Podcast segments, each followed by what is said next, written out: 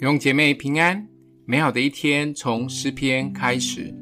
诗篇三十八篇一到八节：耶和华，求你不要在怒中责备我，不要在烈怒中惩罚我，因为你的箭射入我身，你的手压住我。因你的恼怒，我的肉无一完全；因我的罪过，我的骨头也不安宁。我的罪孽高过我的头。如同重担，叫我担当不起。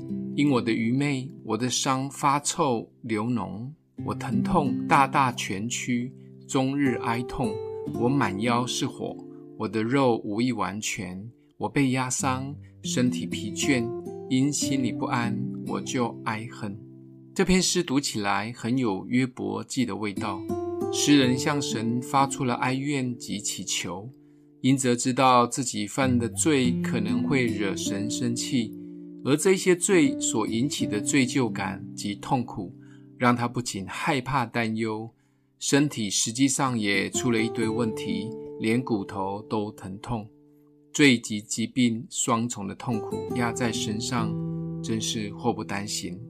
罪与疾病的关系其实是有一些复杂的，造成疾病的原因有很多。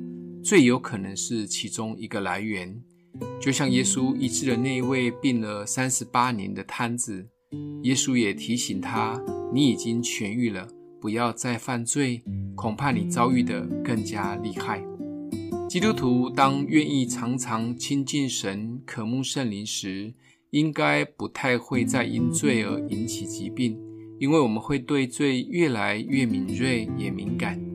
因着圣灵的同住，罪的瑕疵在我们身上会越来越少，甚至连嫉妒、愤怒及忧虑也会越来越少。当然，我们还是有可能会陷入罪中，但我们有一个更棒的应许，就是主说：“我们若认自己的罪，神是信实的，是公义的，必要赦免我们的罪，洗净我们一切的不义。”若不小心犯罪了，就尽管坦然无惧地来到主面前认罪，罪就会立刻一笔勾销。我们真的很幸福，因为我们比大卫更好的是有耶稣为我们成为赎罪祭，因着有耶稣的宝血，处理罪就简单很多。把握住这样美好的恩典，身体也会越来越好。今天默想的经文。耶华，求你不要在怒中责备我，不要在烈怒中惩罚我。